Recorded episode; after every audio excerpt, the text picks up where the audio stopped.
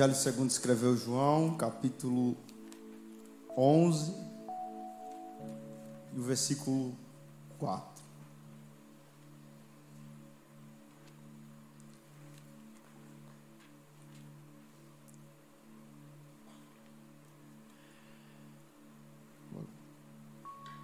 Que diz assim: Ao receber a notícia, disse Jesus, esta enfermidade não é para a morte, e sim para a glória de Deus, a fim de que o Filho de Deus seja por ela glorificado.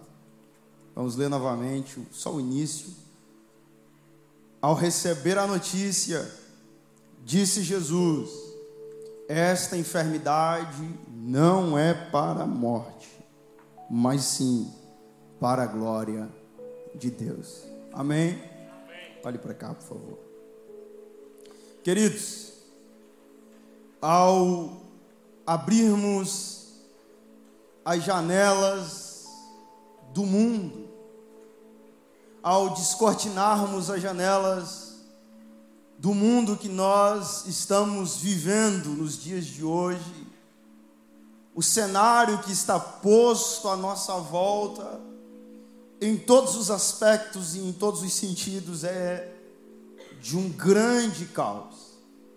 Quando nós olhamos para o mundo, quando nós olhamos para os sinais, quando nós olhamos para os acontecimentos, nós nos assombramos com a realidade que está posta ao nosso redor e que nos e para muitos atemoriza todos os dias há uma grande insegurança no coração de muita gente, ou no coração de quase todos nós, a respeito de como vai ser o nosso amanhã, como serão os nossos próximos anos, como serão os nossos próximos dias, o que é que pode estar para vir aí pela frente.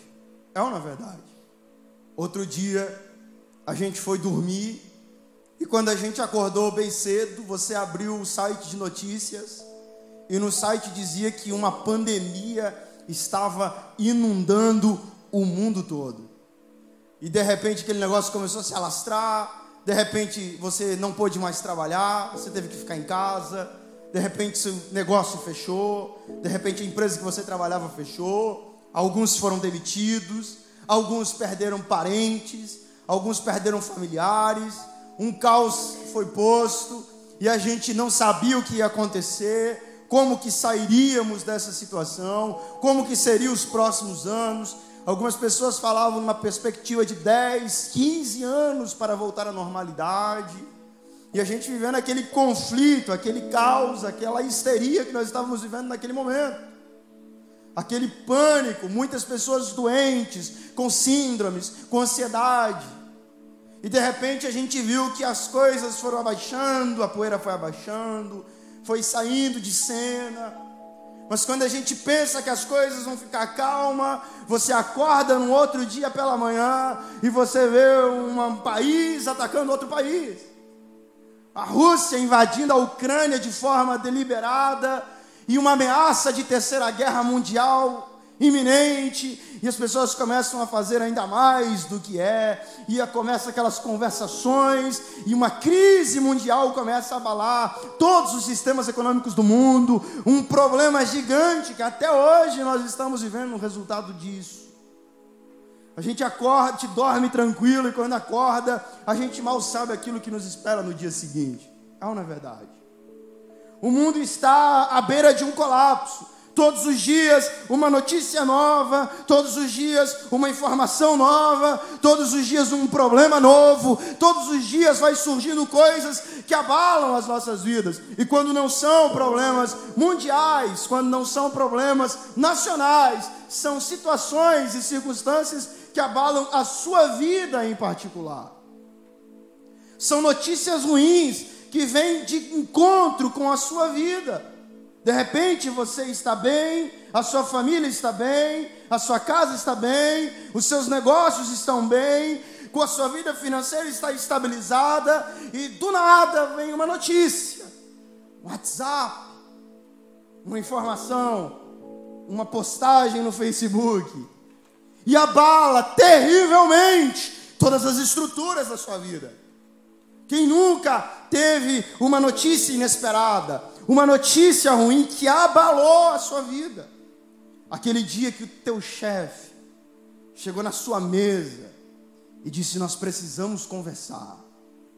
E o coração quis sair pela boca. Você não sabia o que falar. Você pensava em todos os pecados que você cometeu ao longo da sua vida toda. E você vai para aquela sala fria do seu chefe. Você senta naquela mesa e ele diz: Infelizmente, nós não podemos mais contar com seus serviços aqui nessa empresa. Temos que te desligar. Você vivia uma vida boa, você estava vivendo uma vida tranquila, a estabilidade estava reinando, você estava com as suas dívidas em dia, e agora parece que o chão saiu de sob seus pés. Você não sabe para onde correr, você não sabe aonde pedir emprego, você não sabe o que fazer, você entra num caos na sua alma, nas suas emoções, aquilo te paralisa por pelo menos alguns dias. Quem aqui nunca recebeu uma notícia de uma enfermidade? Você está bem, você está saudável, quando de repente você começa a sentir umas dores, uns desconfortos.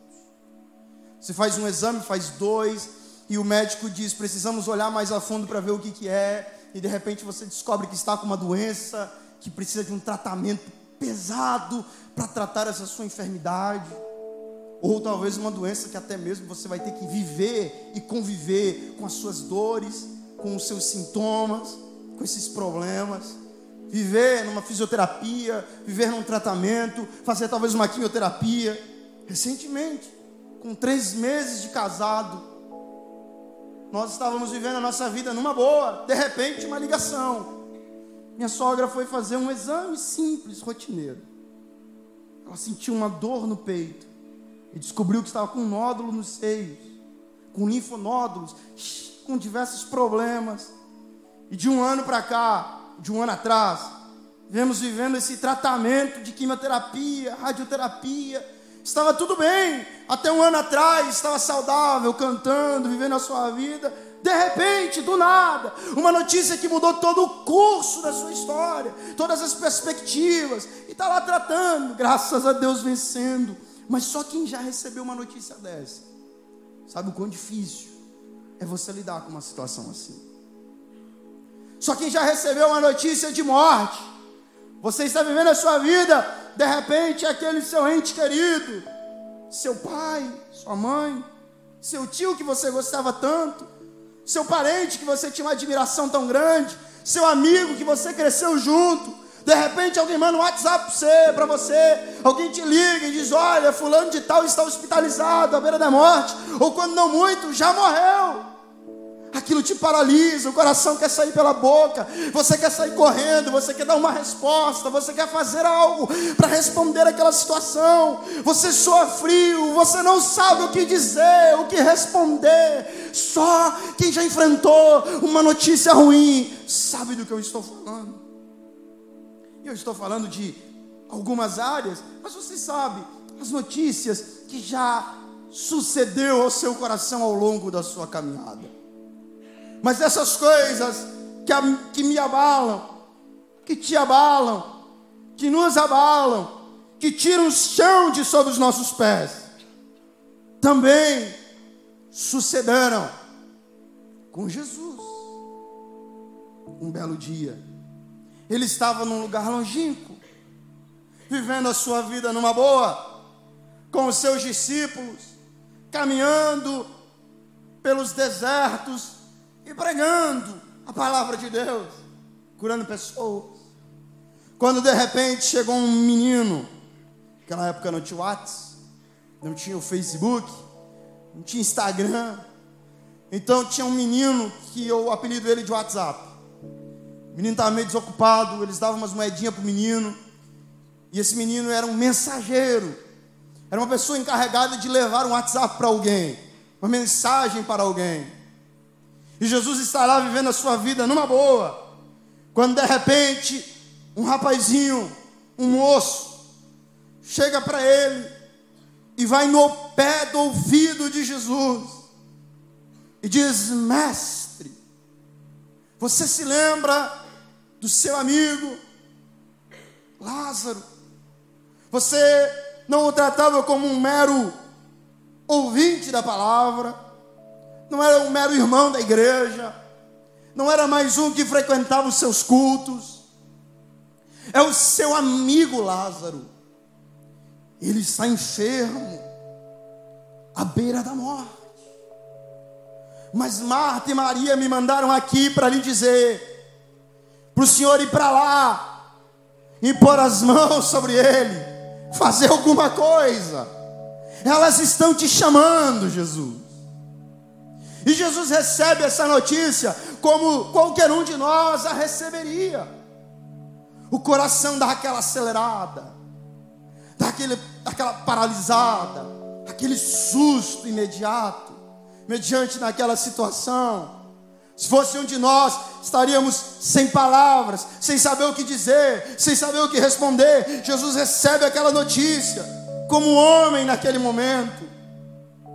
Ele recebe aquela notícia como qualquer um de nós a receberia e ficaria atemorizado. Mas Jesus, Ele nos ensina nessa noite a como respondermos as notícias ruins que, vi, que a vida nos sobrevém. Jesus nos ensina nessa noite a como respondermos às notícias ruins que a vida nos proporciona. E se tem alguém que quer aprender junto comigo, com Jesus, nessa noite, pode dizer um amém. O estilo de Jesus, a maneira que Jesus lida com essa notícia, nos ensina muitas coisas. E à medida que o tempo vai passando, eu vou compartilhar alguma coisa com você. Mas a primeira delas é que Jesus responde aquele menino. E ele diz para ele: Olha, rapaz, diga a elas que essa enfermidade não é para a morte, mas é para a glória de Deus.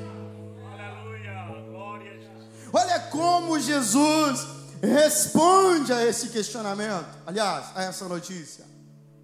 Olha como Jesus, ele responde a essa situação. Ele responde dizendo: "Não, essa enfermidade não vai resultar naquilo que os médicos falaram que vai resultar.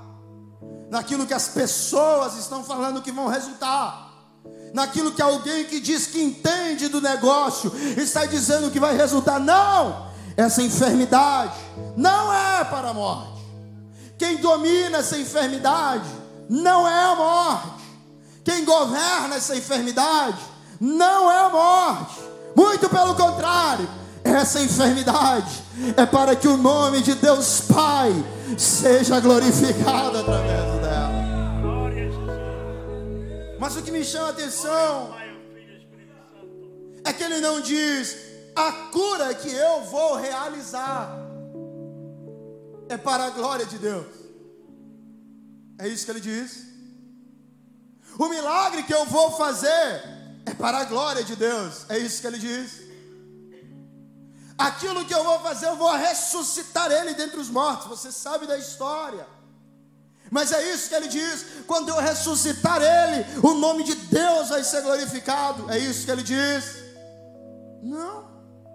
Jesus responde dizendo: esta enfermidade. Jesus não revela o resultado, Jesus não revela o que ele vai fazer, Jesus apenas apresenta o contexto daquilo que está acontecendo naquele momento. Está enfermo, mas o nome de Deus está sendo glorificado através dessa enfermidade. Porque tem gente que acredita que o nome de Deus é glorificado apenas quando tudo corresponde de acordo com aquilo que a gente acha que deve acontecer.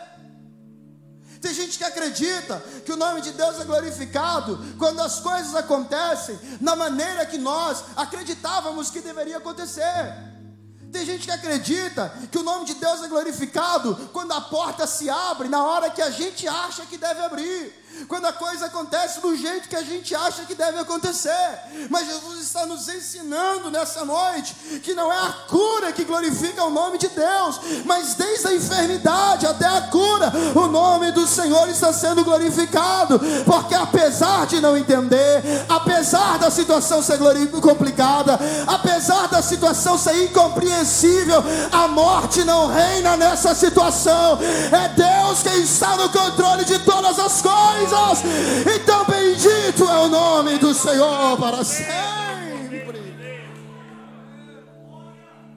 Não, meu irmão.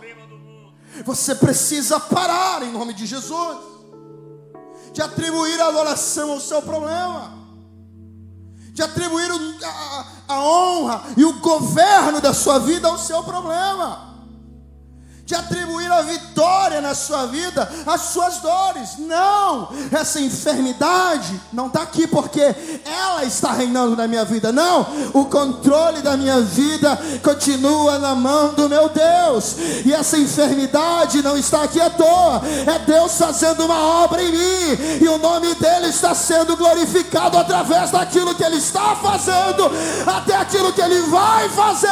Bendito é o nome do Senhor.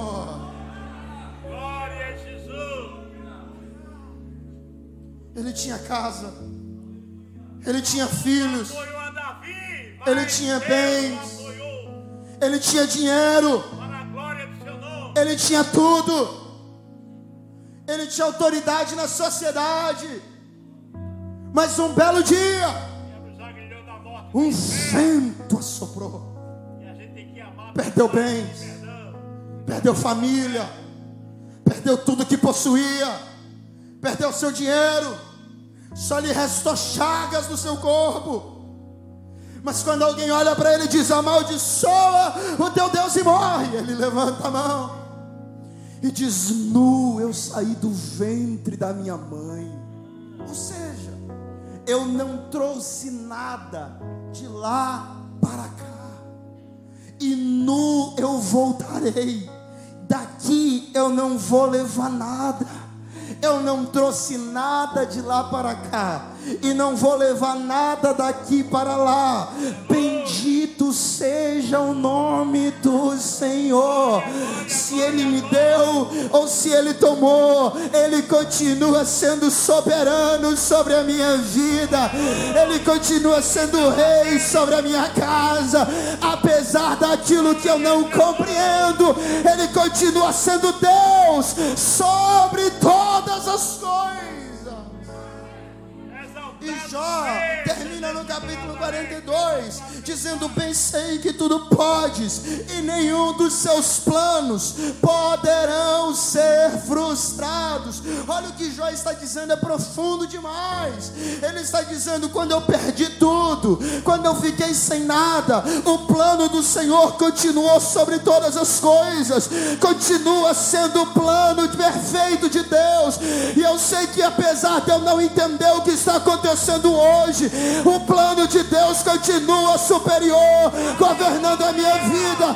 Então a Ele eu atribuo toda a glória. E esta igreja redimida. Eu me lembro de Abacuque. Quando Abacuque diz assim: ainda que a figueira não floresça, que não haja fruto na vide, que as ovelhas sejam arrebatadas, que não haja gado no curral. Ele diz uma palavra que muda tudo. Ele diz: todavia. Ele não condiciona a sua espiritualidade. Ele não diz assim: se houver fruto na videira, se houver ovelha nos pastos, se houver gado no curral, eu me alegrarei no Senhor. Não, a alegria dele, ela é incondicionada, é todavia. Se tiver fruto na vide, eu me alegrarei no Senhor. Se não tiver fruto na vide, eu me alegrarei no Senhor. Se houver gado no curral, eu me alegrarei no Senhor. Se não houver gado no curral, eu continuarei me alegrando no Senhor. Ainda que a figueira não floresça, nem haja fruto na vide, ainda que as ovelhas sejam arrebatadas dos seus pastos, ainda que não haja gado no curral.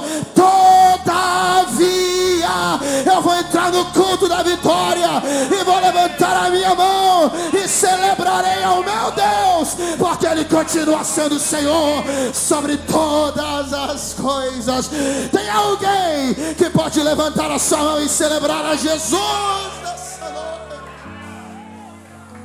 Deus seja exaltado na sua mensagem. Meu irmão. A nossa igreja não chegou até aqui Glória a Jesus. porque fomos banhados de facilidades. Essas portas não estão abertas.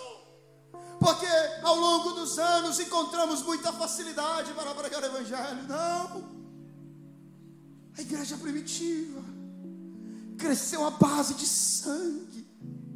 Hebreus capítulo 11 diz que os apóstolos foram homens cerrados ao meio, os irmãos mortos ao fio da espada, amarrados em carroças e cavalos e arrastados pelas ruas das cidades, lançados aos leões mas era o sangue do apóstolo e do irmão caindo aqui, e o sangue de Cristo salvando a colar. E assim a igreja foi crescendo. A igreja do século passado não ficou aberta com muitas facilidades. Há relatos dos nossos irmãos que, enquanto cultuavam aqui, os seus telhados eram apedrejados por vizinhos que não suportavam crentes. Quantos relatos de irmãos que viram vizinhos, pessoas entrarem dentro das igrejas armados para parar o culto. Quantos pastores que foram ameaçados, quantos líderes que foram ameaçados, quantos irmãos que foram mortos, para que hoje nós pudéssemos estar aqui glorificando o nome do Senhor. Mas enquanto a igreja era ameaçada, enquanto a liderança era ameaçada, enquanto os pastores eram ameaçada, a igreja continuava com a mão levantada, dizendo: Eu quero mais de Deus, nós queremos a glória de Deus, nós não vamos voltar atrás jamais. Se fecha a igreja aqui, nós abrimos outra igreja lá. Se impedem a gente aqui, nós vamos para lá, porque Deus continua sendo Senhor sobre todas as coisas. Você pode levantar uma das suas mãos aos céus.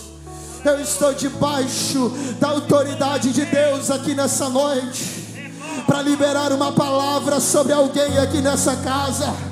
Eu sei que tem gente que entrou por essas portas com circunstâncias que você não entende com notícias que você não entende. Algumas coisas fugiram do seu controle, algumas coisas fugiram da sua alçada. Eu sei que tem notícia que estão tirando a tua noite de sono, mas assim te diz o Senhor nessa noite, nessa casa. Eu continuo sendo Deus sobre a tua vida, apesar daquilo que te faz perder a noite de sono. Eu continuo sendo Senhor da tua vida, apesar daquilo que tira o chão de sobre os seus pés. Eu continuo no controle da tua casa e da tua família. E Ele te trouxe aqui, Ele me enche de autoridade para dizer: Você não vai largar a campanha coisa nenhuma. Você vai fazer mais uma. A graça de Deus vai te encher. A força de Deus vai te encher. Só quem recebe isso, levante a mão e celebra o nome.